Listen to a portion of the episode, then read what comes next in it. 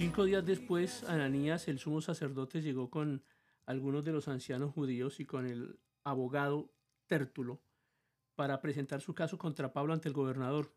Y una vez que hicieron entrar a Pablo, Tértulo presentó los cargos en su contra y con el siguiente discurso.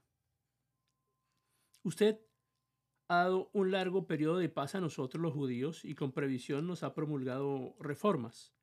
Por todo eso, Su Excelencia, le estamos muy agradecidos, pero no quiero aburrirlo, así que le ruego que me preste atención solo por un momento. Hemos descubierto que este hombre es un alborotador que constantemente provoca disturbios entre los judíos por todo el mundo, es un cabecilla de la secta conocida como los nazarenos. Además, trataba de profanar el templo cuando lo arrestamos. Puede averiguar la veracidad de nuestras acusaciones si lo interroga usted mismo. Así que los demás judíos intervinieron, declarando que todo lo que había dicho Tértulo era cierto. Y el gobernador le hace una seña a Pablo para que hable, y Pablo le dice, yo sé, Señor, que usted ha sido juez de asuntos judíos durante muchos años, por lo tanto, presento con gusto mi defensa ante usted. Con facilidad puede averiguar que llegué a Jerusalén hace no más de 12 días para adorar en el templo. Los que me acusan nunca me encontraron discutiendo con nadie en el templo ni provocando disturbios en ninguna sinagoga o en las calles de la ciudad. Estos hombres no pueden probar esas cosas por las que me acusan. Pero admito que soy seguidor del camino, al cual ellos llaman secta. Adoro al Dios de nuestros antepasados y firmemente creo en la ley judía y en todo lo que escribieron los profetas. Tengo la misma esperanza en Dios que la que tienen esos hombres, la esperanza de que Él resucitará tanto a los justos como a los injustos. Por eso siempre trato de mantener una conciencia limpia delante de Dios y de toda la gente. Después de estar ausente durante varios años, regresé a Jerusalén con dinero para ayudar a mi pueblo y para ofrecer sacrificios a Dios.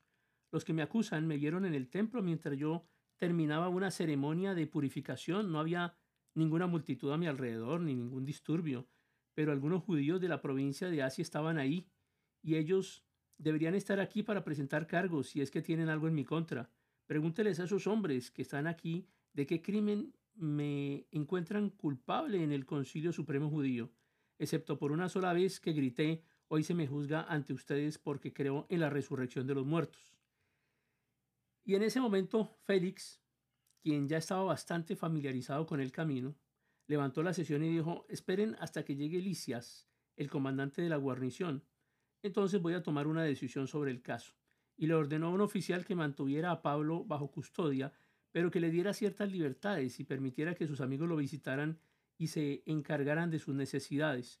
Y unos días después Félix regresó con su esposa, que se llamaba Drusila.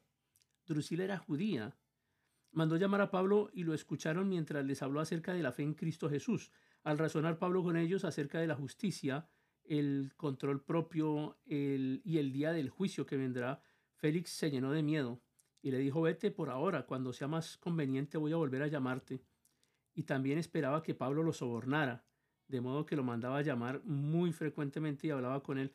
Pero pasaron así casi dos años y Félix fue sucedido por eh, otro líder llamado Porcio, Porcio Festo.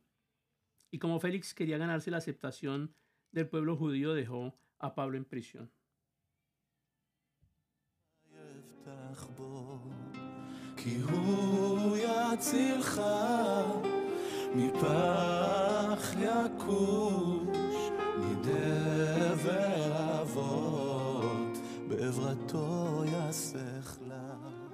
Mañana veremos el encuentro de Pablo ante, Festo.